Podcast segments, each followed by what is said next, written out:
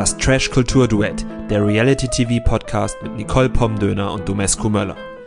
Hallo zur 29. Folge des Trash Kultur Duett Podcasts. Mein Name ist Domescu und neben mir sitzt meine bezaubernde und gleichermaßen scharfsinnige Podcast-Partnerin Nicole. Hi. Uiuiui, hallo. Ja, ich habe gedacht, ich sag mal was Nettes zum Einstieg, weil die Leute, über die wir heute sprechen, immer gar nicht so viel Nettes übereinander sagen. Das stimmt, nur die wenigsten. Ihr habt es heiß erwartet, wir haben es heiß erwartet. Es geht natürlich um das große, große Wiedersehen bei Temptation Island VIP. Hat es deine Erwartungen denn erfüllt? Also, ich bin so ein kleines bisschen zwiegespalten. Unter anderem, weil wir ja einfach 7 oder 55 Minuten Wiedersehen hatten, wovon wir 24 Minuten Rückblick hatten. Und, oder ungefähr 24. Ich habe es jetzt mal ähm, so ein bisschen handgestoppt, ein bisschen mit Gefühl. Und da muss ich halt sagen, das war mir zu viel. Also dann hätte mir auch eine halbe Stunde gereicht mit nicht so viel Rückblick, weil ich habe das alles schon gesehen und ich hatte das alles noch präsent. Natürlich war es irgendwie witzig, Jakob nochmal sagen zu hören, dass ähm, die gute Frau aus Österreich, wie hieß sie nochmal? Leila? Leila, eine, eine edle Schnitte ist und ihn da yeah, sagen zu hören. Aber das habe ich jetzt wirklich schon drei oder vier Mal insgesamt gesehen. Also ich hätte diese ganzen vielen Rückblicke nicht gebraucht. Ging mir auch so. Also die Rückblicke an sich finde ich jetzt gar nicht so schlimm, wenn denn mehr Reactions dazu gezeigt worden wären. Bei manchen Paaren, da hat man das ja noch gesehen. Ich glaube, gerade bei Kate und Jakob, da hat man noch sehr viele Reactions, also sehr oft deren Gesichter halt da unten rechts in der Ecke gesehen. Aber bei anderen Paaren wie Henrik und Paulina wurden ihre Gesichter kein einziges Mal gezeigt. Und dann frage ich mich, wozu das Ganze? Weil, wie du schon gesagt hast, wir haben das alles noch präsent. Und wenn das dann schon in aller Breite in der Wiedersehensfolge gezeigt wird, dann möchte ich doch wissen, wie die jetzt nach sechs Monaten darauf reagieren. Ja, wobei ich sagen muss, dass der Zusammenschnitt von Henrik und Paulina für mich der beste war. Alle anderen waren ein bisschen langweilig. Der Zusammenschnitt von Henrik und Paulina hat wenigstens jetzt nochmal diese Parallelität der Ereignisse, wie beide auf ihre Art komplett Scheiße gebaut haben, gut dargestellt hat.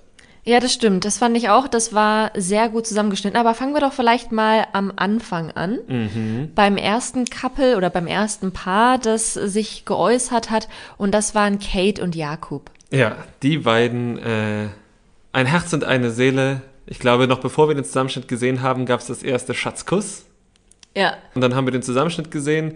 Kate hat an den üblichen Stellen äh, die Nase gerümpft, Jakob hat an den üblichen Stellen sein Gesicht verzogen und äh und auch da hätte ich es viel spannender gefunden, die Reaktion von den anderen auch zu sehen, weil also klar, Kate und Jakob und alle anderen auch haben jetzt zum allerersten Mal diese Bilder in größerer Detailliertheit gesehen. Also die haben natürlich jetzt schon bei den Lagerfeuern das ein oder andere gesehen, aber ähm, insgesamt war da jetzt doch noch ab und zu ein bisschen was Neues dabei. Aber gerade bei Kate und Jakob fand ich das halt irgendwie sehr vorhersehbar. Da waren jetzt auch da, glaube ich, schon eher weniger neue Bilder.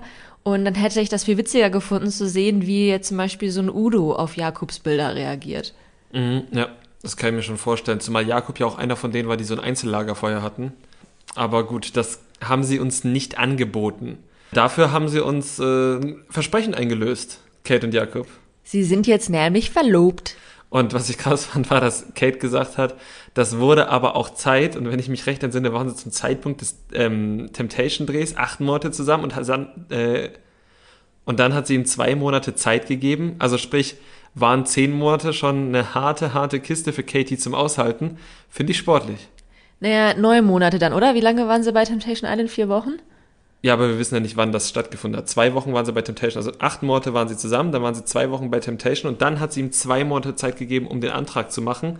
Und in diesen zwei Monaten ist es offenbar geschehen. Ja, okay. Also maximal zehneinhalb Monate und äh, das wurde aber auch Zeit. Das finde ich ein bisschen fordernd. Ja, aber sie sind ja jetzt nach diesen sechs Monaten nach dem Dreh zumindest immer noch zusammen, immer noch sehr, sehr glücklich.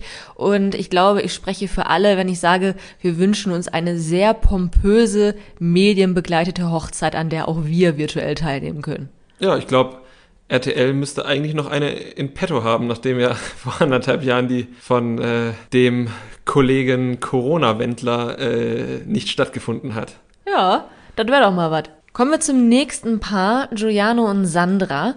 Da wurde jetzt auch ziemlich gespoilert, denn obwohl die beiden es in diesen sechs Monaten, oder ich glaube, sie sprechen immer von sieben Monaten nach Temptation Island bis heute, wirklich sehr geheim gehalten haben, was jetzt aus den beiden ist. In der Wiedersehensfolge hat man schon vor dem ersten Wort gesehen, dass sie Händchen halten und da wusste man, ah, okay.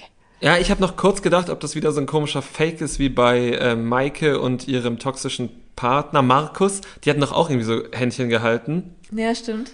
Und das war ja irgendwie nur für den Gag. Ich habe nicht ganz verstanden, warum das damals so war. Aber diesmal haben Giuliano und Sandra Händchen gehalten, einfach weil sie wieder zusammen sind. Die äh, haben- immer noch zusammen sind. Die haben uns alle an der Nase rumgeführt.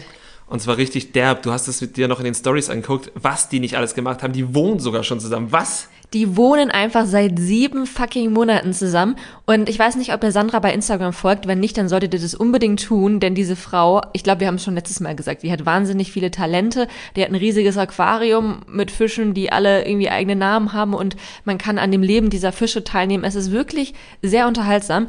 Aber sie hat diese ganzen sieben Monate mit Giuliano in der Wohnung zusammengewohnt. Die hatten da gemeinsam Wasserschaden, die haben gemeinsam diese Fische und die haben uns sowas von veräppelt. Aber man muss auch sagen, letztes Jahr, das war uns gar nicht so auf dem Schirm, weil wir es nicht so intensiv begleitet haben, haben Steffi und Julian das auch so krass gemacht. Die haben ja auch schon zusammen gewohnt, die wohnen ja schon seit Jahren zusammen und haben es trotzdem irgendwie ja hingekriegt. Und das, obwohl das ja bei den beiden, da hat ja niemand dran gezweifelt, dass die nicht mehr zusammen sind. Ja. Die mussten das ja trotzdem machen. Das ist schon krass. Das ist wirklich heftig. Aber was heißt müssen? Es gibt ja auch genug andere KandidatInnen und äh, ja, KandidatInnen, die es nicht so durchgezogen haben mit dem Nicht-Spoilern. Ich erinnere mich noch letztes Jahr an äh, Willi Herren, Gott hab ihn selig, und Jasmin, die dann dann doch eher sich immer gegenseitig gezeigt haben und dann gesagt haben, ach, ich darf dich ja gar nicht zeigen. Kann man auch so machen. Ja, ich glaube, bei Paulina und Hendrik, da hat jetzt, also die, die mussten das nicht sagen, dass sie nicht mehr zusammen sind. Äh, da gab es genug Anspielungen und ja, Szenen, die das dann doch beglaubigt haben. Das stimmt. Und auch bei Emmy und Udo, die ja zwischendurch noch kamen, war es, glaube ich, keine große Überraschung. Aber ich möchte noch kurz zu Sandra und Giuliano zurück, bevor Ja. wir jetzt zu Emmy und Udo kommen. Und zwar fand ich es da tatsächlich nochmal schön, diesen Rückblick zu haben, weil man halt echt nochmal Giulianos Entwicklung gesehen hat. Und in der Wiedersehenshow hat man ja auch nochmal gesehen, dass er diese Entwicklung tatsächlich auch bei sich wahrgenommen hat, dass er sich auch wirklich für seine ersten Bilder oder seine ersten Aussagen geschämt hat oder wie er gesagt hat, fremdgeschämt. Das war sich jetzt nicht so fremd. Nee. Äh, Aber vielleicht ist ihm sein altes Ich jetzt doch ziemlich fremd.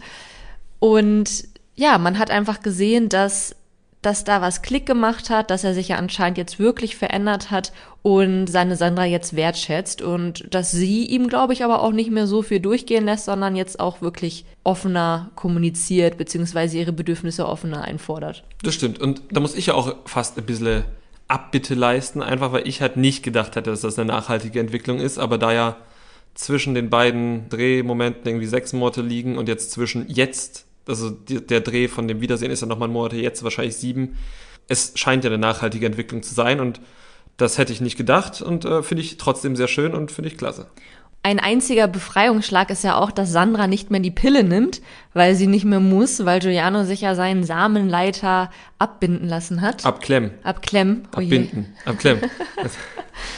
Und äh, also das finde ich super. Ich finde es wirklich richtig gut, dass sie jetzt diesen toxischen Hormoncocktail dann absetzen konnte. Also der, ne, die Pille hat auch ihre guten Seiten und viele, viel, vielen Frauen tut die Pille auch sehr gut.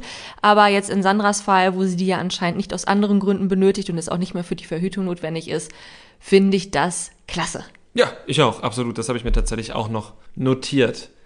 Apropos Klasse, kommen wir zu Udo und Emmy. Und da muss ich für mich sagen, dass das auf irgendeine creepy Art und Weise dann schon für mich der positive Höhepunkt dieses Wiedersehens war, weil ich beide irgendwie so unfassbar sympathisch dabei fand. Ging mir auch so. Ich fand, die haben das richtig reif über die Bühne gebracht und halt trotzdem super unterhaltsam. Ja, also das war irgendwie, also Emmy hat sich auf der einen Seite entschuldigt, auf der anderen hat sie halt dann schon irgendwie auch reflektiert, was falsch war. Natürlich hauptsächlich darum, dass sie schlecht dastehen konnte. Das ist ja bei Emmy immer so ein Ding, dass die sich sehr in den Mittelpunkt stellt. Aber das hat sie unterhaltsam rübergebracht. Auch glaubwürdig sich entschuldigt, auch glaubwürdig gesagt, dass sie Udo jetzt nicht bloßstellen wollte, viel über sich gelernt hat, jetzt reifer sei. Und Udo hat auch einfach sehr gut reagiert. Er hat jetzt nicht irgendwie draufgehauen, sondern gesagt, naja gut, das haben wir halt irgendwie in irgendeiner Form gebraucht. Äh, so ein Pot Mayo wie mich, äh, damit kann sie eben nichts anfangen. Ich fand auch richtig gut, wie RTL Plus die Szenen von den beiden verwendet hat. Denn bei den beiden hätte es ja wirklich keinen Sinn ergeben, die jetzt gegenzuschneiden, so wie es bei Paulina und Henrik der Fall war. Einfach weil ja allen klar ist, dass Udo es jetzt nicht so verschnitzelt hat wie Emmy. Und ich finde, sie haben das richtig gut gemacht, weil sie haben halt erst Emmys Story gezeigt, wie Emmy sich halt ja wirklich daneben benommen hat, wie sie halt fremdgegangen ist. Und danach haben sie dann halt nochmal so ein bisschen seichter gezeigt, okay, Udo, vielleicht warst du eben auch daran beteiligt, diese Grundlage dafür zu liefern, weil du Emmy eben nie das Gefühl gegeben hast, dass ihr tatsächlich eine emotionale Beziehung führt. Natürlich nicht mit der Bedeutung, dass er irgendwie schuld daran war, aber dass in einer Beziehung eben immer zwei beteiligt sind, es gibt immer zwei Seiten und selten tut eine Person etwas, was komplett unabhängig von der anderen Person ist. Das stimmt. Und genau in dieser Szene wurde ja auch nochmal die Szene gezeigt, wo er mit Cheyenne darüber redet, dass äh, Emmy ja nicht die Frau zum Heiraten sei. Und dann hat Udo ja tatsächlich auch kommuniziert, dass er das tatsächlich in dem Moment so empfunden hat, sich aber auch dafür entschuldigt, dass er es Emmy gegenüber, also er hat auch gesagt, ich habe es Emmy vorher leider nicht kommuniziert. Er hätte es, glaube ich, gern getan, wenn er es zu dem Zeitpunkt schon so für sich bewusst hätte. So habe ich es verstanden. Und wenn er gewusst hätte, dass das für sie einen Unterschied macht. Ja, genau. Und das fand ich einfach von beiden reif und gleichzeitig witzig, also die Königsdisziplin im, im, im Trash-TV-Bereich kommen wir zu unseren Problemkindern. Mhm. Ja, genau. Da haben wir schon gelobt, wie die, ähm, wie die Matz geschnitten war. Immer wirklich den Aufbau zeitlich, wie es immer schlimmer wurde bei beiden, ja, auf die unterschiedliche Art und Weise, weil es sind ja wirklich die, ich nenne es jetzt mal Vergehen, das ist natürlich keine rechtliche Sache, aber ich nenne es mal Vergehen, gehen ja in völlig unterschiedliche Richtungen, aber sie führen, haben wir letzte Woche schon gesagt, in beiden Fällen dazu, dass das Vertrauen komplett im Arsch ist. Mein Vertrauen war auch echt im Arsch, weil ich war wirklich angepisst von RTL Plus, dass sie eben nicht die Gesichter von Paulina und Henrik gezeigt haben, während wir diese Rückschau gesehen haben. Ich habe nicht verstanden, warum. Ich auch nicht, aber wahrscheinlich produktionstechnische Gründe oder irgendjemand hat irgendwas geworfen. Ich weiß nicht. Ja, also uns war ja schon vorher klar, dass es eben nicht gut ausgeht, ähm, auch wenn die sich da am Ende der, der Temptation Island Staffel ausgesprochen kann man ja nicht sagen, aber wenn sie sich da irgendwie in den Arm genommen haben, war glaube ich trotzdem allen klar, das wird nichts mehr. Und ja, so ist es jetzt natürlich auch. Ähm, die Fronten sind sehr verhärtet. Man hat auch leider gesehen, dass beide füreinander keine Einsicht zeigen, beziehungsweise würde ich eher sagen, dass Henrik keine Einsicht zeigt, weil ich finde, in dem Punkt hat Paulina schon recht. Also sie sagt ja auch, dass sie sich schämt oder dass sie das mit Dominik gerne rückgängig machen würde, dass sie weiß, dass sie Henrik damit verletzt hat und sie sich eben nicht korrekt verhalten hat, sagt aber auch, dass Henrik sich eben auch nicht korrekt verhalten hat und da ist dieser Punkt, wo es dann nicht passt, weil Henrik eben nicht der Meinung ist. Genau, und das war halt das Problem. Also Henrik hat zwar gesagt, ja, ich hätte das mit dem Alkohol hätte ich nicht brechen dürfen, wenn ich gewusst hätte, wie wichtig hier das ist. Ich glaube, das hätte man durchaus wissen können. Und er hat halt auch gesagt, ich hatte mich die ganze Zeit unter Kontrolle. Haben wir jetzt zumindest in den wenigen Bildern, die wir gesehen haben, anders gesehen? Er hat sogar betont, dass er sich unter Kontrolle hatte, wenn er Alkohol getrunken hat. Und äh, das ist definitiv nicht der Fall. Nee, genau. Und das nächste, was er halt gesagt hat, ist, er hat den Treuetest bestanden. Und da haben wir auch, glaube ich, eine ganz klare, eindeutige Meinung zu. Das hat er nicht. Wie gesagt, also er hat den Treuetest nicht bestanden. Er hat sich da daneben benommen. Er hat Dinge getan, die man als Partnerin oder Partner nicht sehen will. Und dass das am Ende genauso wenig wie ein Kuss mit jemand anderem zum Ende einer Beziehung führen muss, da sind wir uns ja einig. Aber den Treuetest bestanden hat er nicht. Ja, und es macht auch einfach keinen Sinn, das eine gegen das andere aufzuwägen. Also gerade bei Instagram oder generell in den sozialen Netzwerken, da herrscht da gerade ein Krieg zwischen Fans von Paulina und Fans von Henrik, die sich gegenseitig, beziehungsweise eben auch diese beiden Protagonistinnen gegenseitig beschuldigen. Paulina hat erzählt, dass sie Morddrohungen kriegt. Henrik hat auch schon erzählt, dass er eben ganz viele schlimme Nachrichten kriegt. Und ich glaube, das ist ja, es ist leider nicht überflüssig, einmal zu betonen, dass Hass und Gewalt im echten Leben und im Netz niemals eine Lösung sind, niemals cool sind. Und äh, wenn Leute da irgendwie so sauer auf einen der beiden sind, dass sie meinen, die irgendwie beleidigen zu müssen und den drohen zu müssen, dann haben die definitiv ein Problem mit ihrem eigenen Leben und nicht mit Henrik oder Paulina. Das kommt dazu und es ist ja halt auch völlig egal. Es hilft ja weder Henrik, wenn jemand Paulina eine Morddrohung schickt, äh, schickt, als dass es Paulina hilft, wenn man Henrik irgendeinen Scheiß schickt. Also ganz ehrlich, wir fühlen uns da ohnehin seit fünf, sechs, sieben Folgen wie so ein paar Scheidungskinder, die da irgendwie da zwischen den Stühlen stehen, weil wir diese Beziehung am Anfang richtig süß fanden, zumindest so, wie sie uns im Fernsehen dargestellt wurde und einfach am Ende so ein bisschen enttäuscht waren, dass sie auseinandergehen und das ist jetzt da so eine Schlammschlacht, die so auch noch haufenweise Influencer und unbekannte Instagram-NutzerInnen und überhaupt alle mit einbezieht, das ist dann schon eine Dimension, die wir, ah, hier glaube ich auch gar nicht im, im Kern besprechen wollen, aber die halt auch krass ist für eine Beziehung, die halt völlig zurecht gescheitert ist, weil beide Mist gebaut haben. Jetzt, wo wir Giuliano auch so gelobt haben in unserer Folge, muss ich dann doch eben auch einmal anmerken, dass ich es halt auch nicht okay fand, dass er bei dieser Wiedersehensshow dann ähm, mit Henrik zusammen Paulina eben immer ausgelacht hat, wenn sie Henrik beschuldigt hat, wenn sie irgendwas gesagt hat, weil das ist halt einfach nicht Julianus Bier und ich verstehe natürlich, dass man da irgendwie zu seinem Freund stehen möchte, den den Rücken stärken möchte, aber in diesem Format ist das halt einfach fehl am Platz. Ja, absolut. Ja, und du hast es schon angedeutet, also es gibt natürlich jetzt diese Schlammschlacht, die gibt es nicht nur zwischen Fans, sondern auch äh, zwischen Paulina und Henrik selbst. Also gerade jetzt nach Veröffentlichen der Wiedersehensshow postet natürlich jeder nochmal ein Statement und ja, was man da so zu sehen bekommt, ist nicht immer schön und wir haben einfach jetzt hier nicht den Rahmen, um darauf einzugehen und es steht uns auch überhaupt nicht zu, das zu beurteilen und irgendwie jetzt ein Urteil darüber zu treffen, ob das, was Paulina sagt, stimmt, ob das, was Hendrik sagt, stimmt. Bitte denkt immer dran, ähm, jeder und jede hat da immer eine eigene Wahrnehmung und auch wenn man gemeinsam etwas erlebt, muss die Wahrnehmung darüber nicht übereinstimmen. Genau, und wir können uns oder wollen uns auch gar nicht dazu weiter äußern, weil wir anders als bei dem, was bei Temptation passiert, eben keine Bilder davon haben und uns daher auch keine eigene, also direkte eigene Meinung bilden können, sondern nur eine eigene Meinung auf Grundlage dessen, was wir über die Person zu wissen glauben oder was sie halt sagen. Und das ist halt einfach viel zu wenig, als dass wir das jetzt hier auswalzen wollen und können.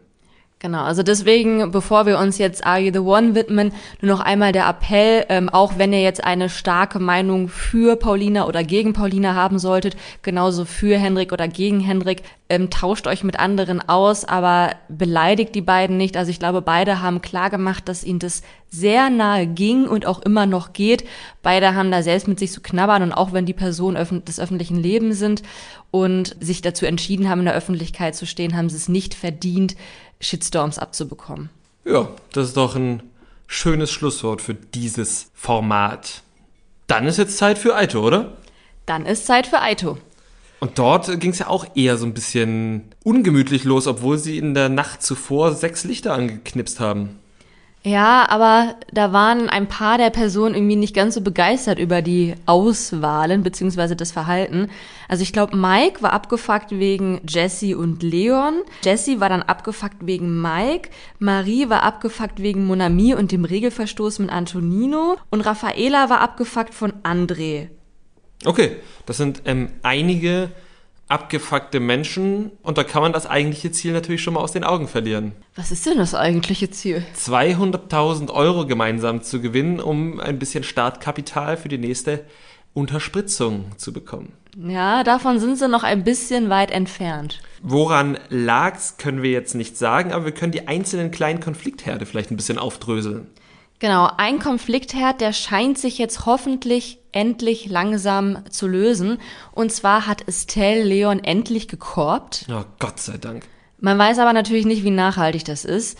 Ich hoffe, es ist nachhaltig. Ich hoffe, sie gibt ihm nicht noch eine Chance, auch wenn er sie irgendwie so ein bisschen, weiß ich nicht, spricht man da schon von Gaslightning, aber ähm, ja, er hat ja ihren Korb so dargestellt, als wäre sie einfach nur verwirrt und wüsste nicht, was sie sagt. Ich glaube, das hat er tatsächlich nur in der O-Ton-Situation gesagt. Er hat dann trotzdem gesagt, dass er einfach weiter um sie kämpft, also quasi ihr Nein nicht akzeptiert. Ist nur minimal, nein, ist überhaupt nicht besser, nur eine andere Spielart des toxischen Verhaltens. Ja, genau. Also er spielt das toxische Verhalten hoch und runter, der Gute. Ja, die Klaviatur hat er drauf. Ja. Wer sich auch nicht ganz so korrekt verhalten hat, zumindest äh, in den Augen von Raffaela, war André. Denn er hat ihr nicht nur zu wenig Aufmerksamkeit gegeben, er hat auch noch mit Julina geknutscht. Fände ich auch nicht so cool. Also ich meine, klar, die sind da noch in der Dating-Show, die kennen sich da irgendwie fünf bis sieben Tage.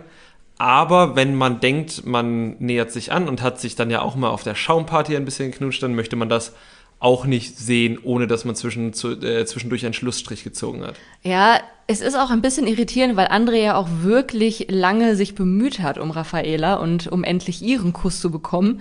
Und dann hat er den mal bekommen und dann geht er direkt zur nächsten. Habe ich auch nicht so ganz verstanden. André glaube ich auch nicht. Der hat nämlich ganz schön gelallt in den O-Ton-Situationen, wo er über den Kuss gesprochen hat. Und er hat es vor allem auch sehr, sehr schnell verschnitzelt. Und zwar hat er dann vor Joelina gesagt, dass er ja einen Vierer mit Joelina, Marie und Tim, glaube ich, haben wollen würde. Und dass er ja einen Vierer auch nur mit Leuten machen würde, zu denen er sich ähm, emotional nicht zu denen er emotional keine Bindung hat. Ja, ich glaube, er hat es sogar noch etwas betrunkener gesagt, aber das war so die Quintessenz, ja. Genau, und dass er Joelina ja schon sexuell anziehend findet, aber Raffaela findet er intellektuell anziehend. Ich glaube, er hat nicht das Wort intellektuell benutzt, aber so ähnlich. Ja, irgendwie so war es und ne, das hat Jolina natürlich nicht so gefallen. Ja, verständlich. Verständlich, aber hat sie, glaube ich, dann auch nicht nachhaltig irgendwie abgeschreckt. Ja, ich glaube erst schon, vor allem weil er ja auch erst dann doch noch weiterhin zweigleisig gefahren ist, bis er Raffaela, also beziehungsweise er hat dann ja Raffaela den Kuss gestanden mit Joelina und dann hat mhm. Raffaela ihn abgeschossen und dann hat Joelina nochmal das Gespräch mit André gesucht und gesagt, hier, das war irgendwie nicht cool von dir, dass du mir gesagt hast, ich bin zwar sexy, aber ansonsten hast du kein Interesse an mir. Und dann hat er ja auch erst noch gesagt, ja, stimmt, war nicht so gemeint, aber ich habe halt auch noch keine Gefühle für dich. Aber dann, als Raffaela ihn dann nochmal endgültig einen Korb gegeben hat, dann hatte er ja, war doch wieder pro Joelina. Oder habe ich das falsch verstanden? Nö, ich glaube, das hast du ziemlich richtig verstanden. Und dann gab es ja auch schon den nächsten Kuss zwischen André und Jolina. Genau, da wurde richtig rumgeknutscht. Mhm, nicht nur so einen betrunkenen Bussi. Wer sich jetzt aber sehr viele Bussis gibt, sind Kerstin und Max, sogar nüchtern.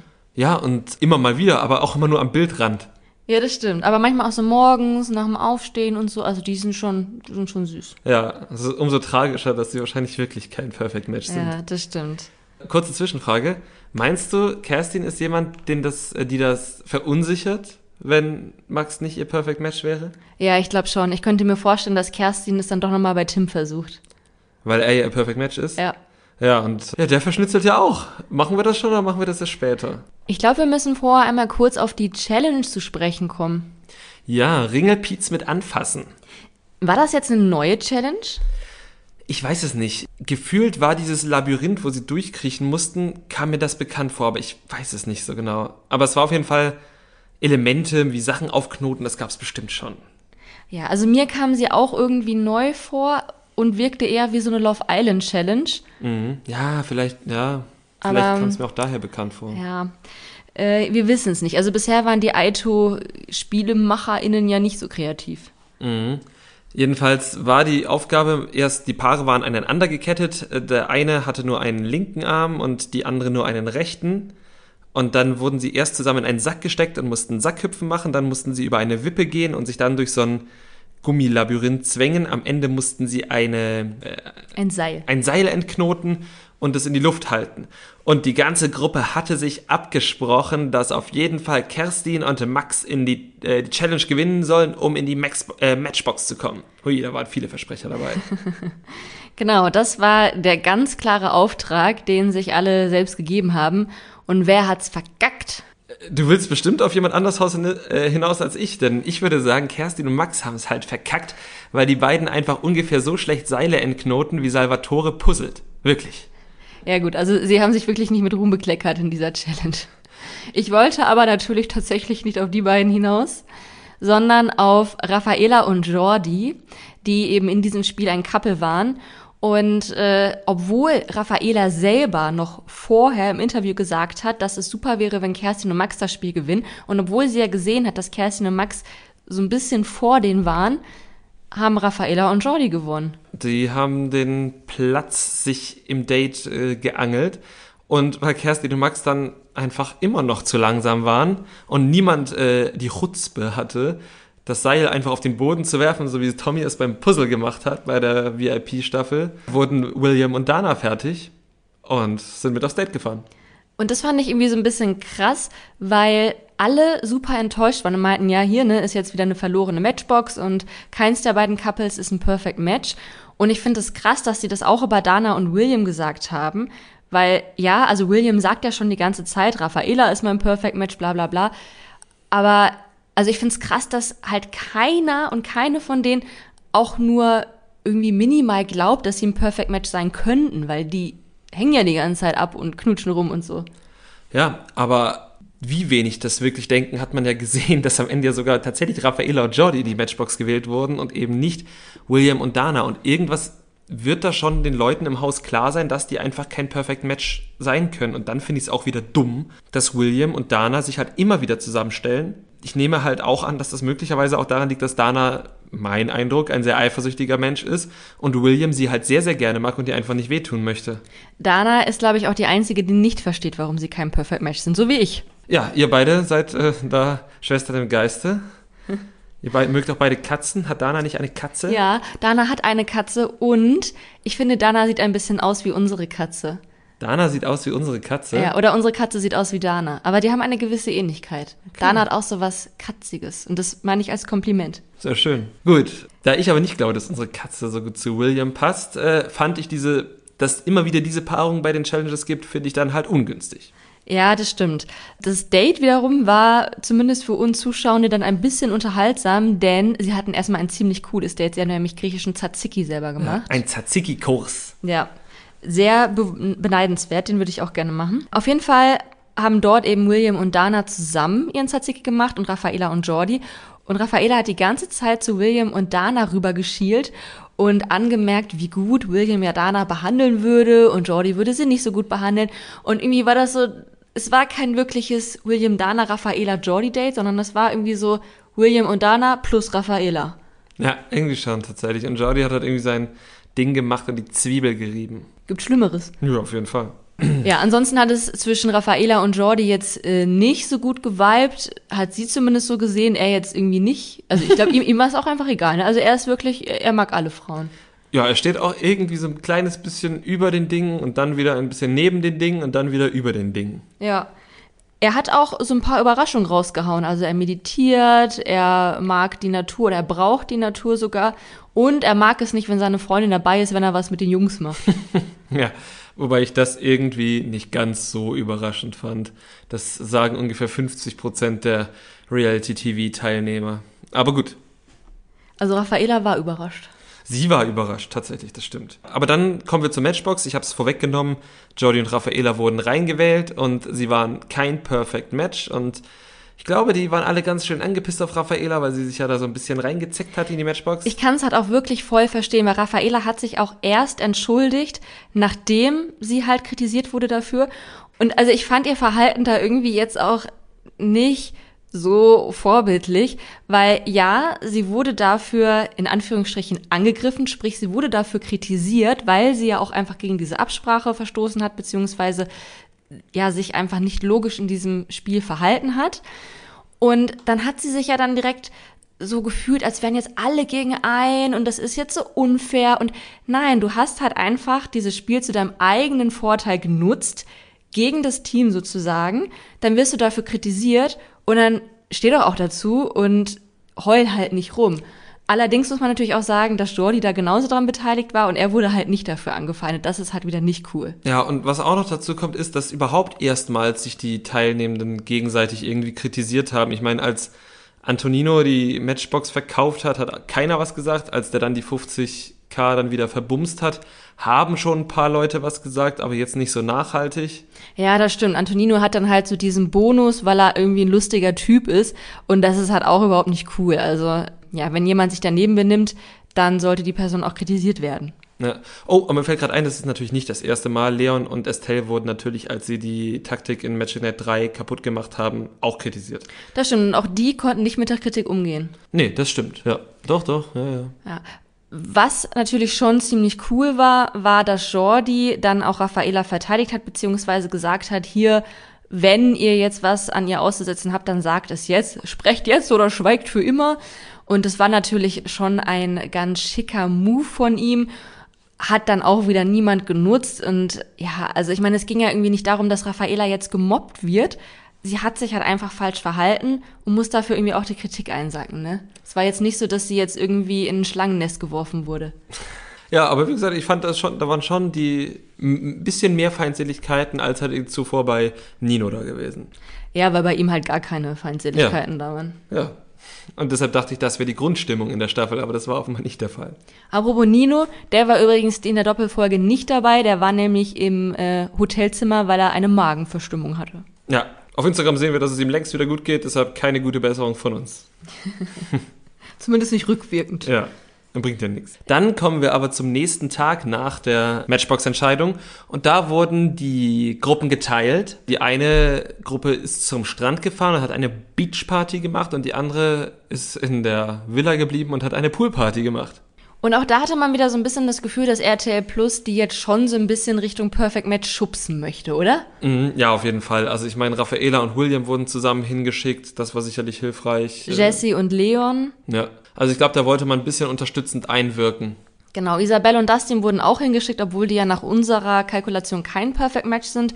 Und Tim und Desiree, aber ich glaube, diese beiden Couples wurden auch einfach nur hingeschickt, damit die rumknutschen. Ja, man muss ja, also man will sie vielleicht hinschubsen, aber man will auch noch ein bisschen was für die Kamera bekommen. Und das haben wir bekommen. Die haben nämlich ein Eiswürfelspiel gespielt.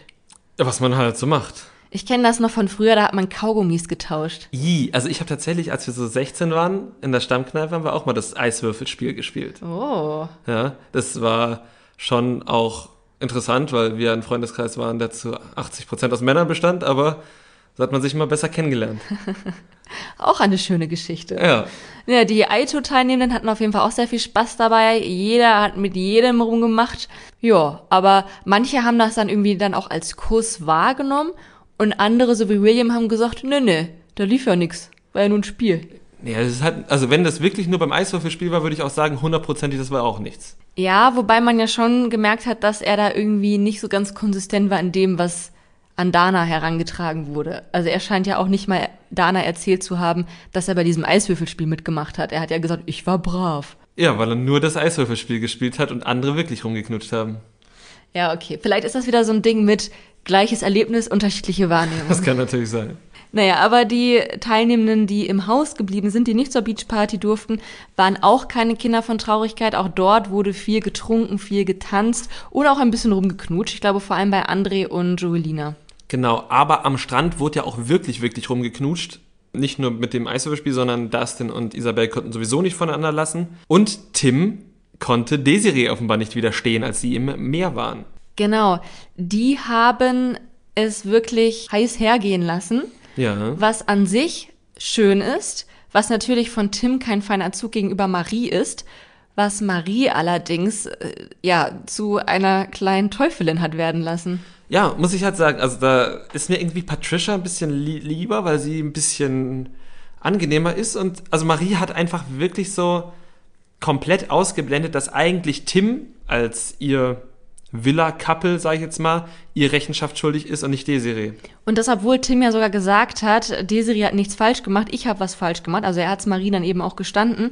Aber Marie hat es einfach komplett ausgeblendet, hat so getan, als wäre Tim so ein schutzloses Reh oder sie hat ihn immer einen Welpen genannt, der es einfach nicht besser weiß und der verführt wurde von der bösen Stiefmutter Desiree, die da ihre Hexenkunst angewandt hat und Tim verzaubert hat. Und also sorry, aber das ist Bullshit. Ich meine, wie alt ist Tim? 20? 21 21 schon. Oh, 21. Der darf Alkohol trinken in den Alkohol. USA. Ja, und also sorry, also selbst wenn er 16 gewesen wäre, wäre ihm durchaus bewusst, dass es sich nicht gehört, mit einer anderen Frau rumzuknutschen, wenn er eigentlich ein Couple in der Villa sitzen hat. Ich meine, das kann ja nun mal jeder für sich selbst auslegen, andere sehen das dann vielleicht auch lockerer, aber ihm war ja bewusst, dass es falsch ist, sonst hätte er das Maria gar nicht so demütig gestanden. Ja, und wie gesagt, Tim hat ja auch die richtigen Worte gefunden, dass Desiree nicht schuld ist, Marie nicht schuld ist, sondern wenn jemand an dieser Situation Schuld trägt, dann ist es er. Nur ich hätte mir gewünscht, dass auch Marie das für sich so wahrnimmt. Ja, und also Marie hat da wirklich äh, sowas von Tritte unter die Gürtellinie verteilt. Die hat dann Desiree auch beleidigt, auch ihr Aussehen beleidigt und hat keine schönen Charakterzüge gezeigt. Nee, wirklich nicht. Und das, obwohl wir wirklich eigentlich meistens Marie-Fans waren. Ja, also ich fände es sehr schön, wenn Marie da irgendwie im Laufe der Staffel vielleicht noch zur Besinnung kommt und ja, checkt, dass es irgendwie cooler ist, wenn Frauen eher zusammenhalten oder sich zumindest nicht anfeinden und ja, das Problem dort sehen, wo es dann auch tatsächlich steht, und zwar in Form von Tim. genau. Vielleicht hat sie sich auch einfach nach der Aufzeichnung mal mit Desiree getroffen, um eine Melange zu trinken oder ein Paradeiser zu essen. Vielleicht, kann mit, sein. Mit ja? Schlagobers. Es gab aber noch ein anderes Drama nach dieser Beachparty. Und zwar hatten ja auch Jesse und Leon dort Eiswürfel getauscht. Das war aber gar nicht das Problem, sondern als sie dann wiederkam, hat Jordi einen Witz gemacht, und zwar, dass Mike mit Estelle geknutscht hat. Daraufhin sind Jesse und Leon als Protestaktion zusammen duschen gegangen. Was heißt doch zusammen duschen? Also die standen beide unter diesem Duschding, die hatten beide Badehose an und haben sich da unterhalten. Einer stand unter Dusche, der andere stand daneben. Ich fand das auf einer Skala von, keine Ahnung, 1 bis 100 eine 4. Also es, es hatte kein Amy Diogo-Niveau und auch kein Amy Dominic-Niveau. Es hatte überhaupt kein Niveau. Das war ja ein Bad mit Kameras auch, wo auch noch andere Leute in diesem Bad mit drin standen. Ich fand das wirklich null schlimm. Und es hat Mikes Ausraster auch noch mal ein bisschen lächerlicher gemacht, dass er da währenddessen gepinkelt hat. Während er ausgerastet ist. Ja. Und dann halt äh, so einen Unfug behauptet hat wie, kennst du überhaupt deinen Wert? Und äh, ich weiß nicht, was, was haben Menschen so für einen Wert? Weiß ich auch nicht. Also ich habe mein Preisschild noch nicht gesehen. Ich habe mal gelesen, wenn man halt quasi nur die Rohstoffe nimmt, was ja hauptsächlich Wasser ist, kommt man so auf 19 Euro. Jetzt mit der Inflation, das ist schon ein bisschen her, vielleicht 35 oder so. Okay. Ja, Mike, kennst du denn deinen Wert? Ja, 35 Euro. Aber es wurde ja noch lächerlicher, denn irgendwie hat Leon dann gesagt, dass Jesse ihn will. Daraus hat dann, ich glaube, Isabel gemacht, dass. Nee, es war Mike direkt. Es war Mike selbst, okay. Dann hat Mike daraus gemacht, dass Jesse zu Leon gesagt haben soll, dass sie nur Leon will. Und daraufhin sind einfach alle ausgerastet. Also Leon ist ausgerastet, Mike ist ausgerastet, Isabelle ist ausgerastet, bestimmt auch irgendwelche anderen Unbeteiligten. Nur Jessie nicht. Die hat da völlig in Ruhe ihr Essen gemampft. Ja, das fand ich sehr schön. Sie hat einfach die Ruhe weggehabt. Das fand ich gut, weil es ja auch so skurril war, weil, also ich finde, dass es wirklich einen Unterschied gibt. Ich gebe Leon nicht oft recht, aber es gibt einfach einen Unterschied, wenn man sagt, ich will dich oder ich will nur dich. Weil dass Jessie Leon will, ist, glaube ich, völlig unstrittig. So grundsätzlich erstmal. Sagt sie auch immer, dass sie ihn anziehen findet, bla, da ist irgendwas, bla. Da sagt man schon mal, ich will dich. Aber ich will nur dich würde ja implizieren, dass sie Mike eben nicht will und soweit ist sie ja gar nicht. Sie möchte ja beide. Und deshalb ist das einfach falsch, was Mike da weitergegeben hat. Ja, das stimmt. Und mit diesem Verhalten von Mike treibt er Jesse auch immer weiter von sich weg. Also man hat es auch am Anfang der Folge direkt nach der Matching Night gesehen. Da hat er ja auch schon eine Szene gemacht und da hat sie ihn auch schon irgendwie nicht so ganz ernst genommen in der Szene hat sie es natürlich nochmal auf die Spitze getrieben, indem sie da wirklich ihre Bratwurst gegessen hat, als gäbe es kein Morgen. Dann hat sie alles nicht interessiert, was um sie herum passiert ist. Äh, hatte schon wirklich viel Kontenance. Ja, absolut. Aber was soll sie sich da auch nochmal aufregen? Weil gefühlt hat sie ja gar nichts falsch gemacht. Nee, ich bin da auch voll bei dir. Also ich fand das super, wie sie das gemacht hat. Ich könnte mir nur jetzt sehr gut vorstellen, dass das mit ihr und Mike eben nicht bis zum Ende der Staffel noch weitergeht, sondern dass er sie jetzt auch schon etwas in Leons Arme treibt. Das kann sein. Vielleicht sehen wir dann die beiden auf die letzten Meter. Vier Folgen haben wir noch, doch noch im Boom Boom Room. Ich glaube aber, wen wir als nächstes im Boom Boom Boom sehen werden, sind Isabelle und Dustin. Ich hatte ja schon diese Folge drauf gehofft, aber ich glaube, wir müssen noch bis nächste Woche warten. Ja, sie haben es ja auf der Beachparty gesagt, dass sie das vorhaben und die nächste Nacht ist ja nun mal leider erst die, die in der nächsten Folge gezeigt wird. Aber wir haben zumindest im Teaser gesehen, wie die beiden geduscht haben und also das war wirklich mehr als Next Level zu Jessicas und Leons Dusche. Ja, wir, so in etwa stellen wir uns Diogos und Emmys Dusche vor. Aber kommen wir zur Matching Night. Es war Männerwahl und sie fing damit an, dass Sophia Tomala eine wirklich unangenehme Cringe-Moderation abgehalten hat. Wer hat die geschrieben? Ich bitte euch. Also das ist wow. Also komm, also klar, man muss irgendeine Einleitung machen, aber sie war halt wirklich von vorne bis hinten cringe. Ja, es war halt irgendwie so, Dschungelcamp für Arme und ich finde die Dschungelcamp-Moderation schon meistens nicht ich so Ich finde die Dschungelcamp-Moderation ganz hervorragend, aber das ist nicht damit zu vergleichen, sorry. Das ist, ich weiß nicht, wir müssen mal gucken, wer da die Autoren sind, weil also die Dschungelcamp-Autoren sind super, die Love Island-Autoren sind super. Das war jetzt wirklich, wirklich dürftig. Also vielleicht, vielleicht ist so die Aito-Moderation ist so das Sprungbrett für die, die dann später zu Love Island und Dschungelcamp dürfen. Ja, vielleicht. Ja, ich will jetzt auch niemanden. Also ich meine, man was weiß ich, was ich für Moderationen schreiben würde, aber die fand ich halt wirklich, wirklich sau, sau schlecht. und sehr unangenehm. Ja, aber die Teilnehmer fanden die super, also die haben sehr laut gelacht. Und kommen wir damit dann mal zu der Wahl. Also Antonino war wie gesagt nicht da, der hatte Magenverstimmung, durfte aber aus dem Krankenbett heraus trotzdem jemanden wählen und er hat Dana gewählt. Was wir auf der einen Seite nicht so verwunderlich finden, weil die saßen schon ein paar Mal zusammen und die sind laut unserer Berechnung ja auch tatsächlich ein Perfect Match. Auf der anderen Seite frage ich mich schon die ganze Zeit, wie sie darauf gekommen sind, weil die sind so unterschiedlich. Ja, aber dadurch, dass sie sich jetzt schon so oft gewählt haben, haben sie bestimmt irgendwie über Sachen gesprochen und die passen halt. Nehme ich Ja. jetzt mal an, einfach. Also Dana hat ja auch selber gesagt, wir würden uns gut ergänzen. Und ja, da wird wahrscheinlich schon irgendwas dran sein, aber ich würde die beiden auch wirklich gerne mal so richtig zusammen sehen. Ja, ich auch. William durfte sich dann entscheiden und hat sich für Raffaela entschieden. Auch die beiden sind laut unserer Kalkulation ja durchaus ein Perfect Match. Genau, ebenso wie das nächste, die sich gewählt haben, Leon und Jessica. Und äh, Leon wurde auch diesmal wieder schön von Sophia geroastet.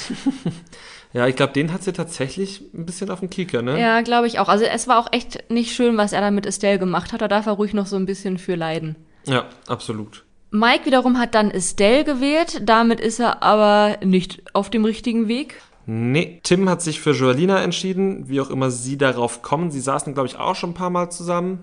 Ja, hat sich uns nicht erschlossen.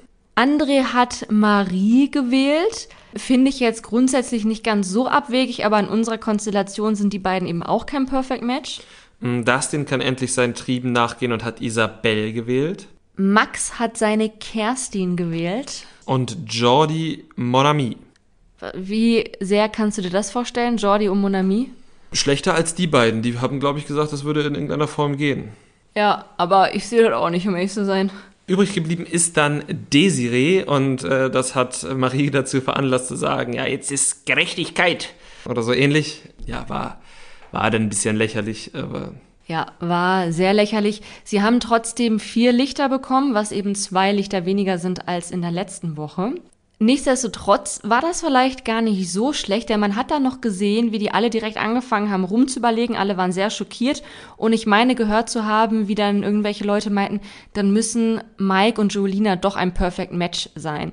Und Ja. wenn sie auf dieser Fährte bleiben, dann gehen sie ja tatsächlich einen richtigen Weg. Genau, dann gehen sie nämlich den Weg, den wir prophezeit haben letzte Woche schon. Den packen wir euch einfach nochmal in die Show Notes.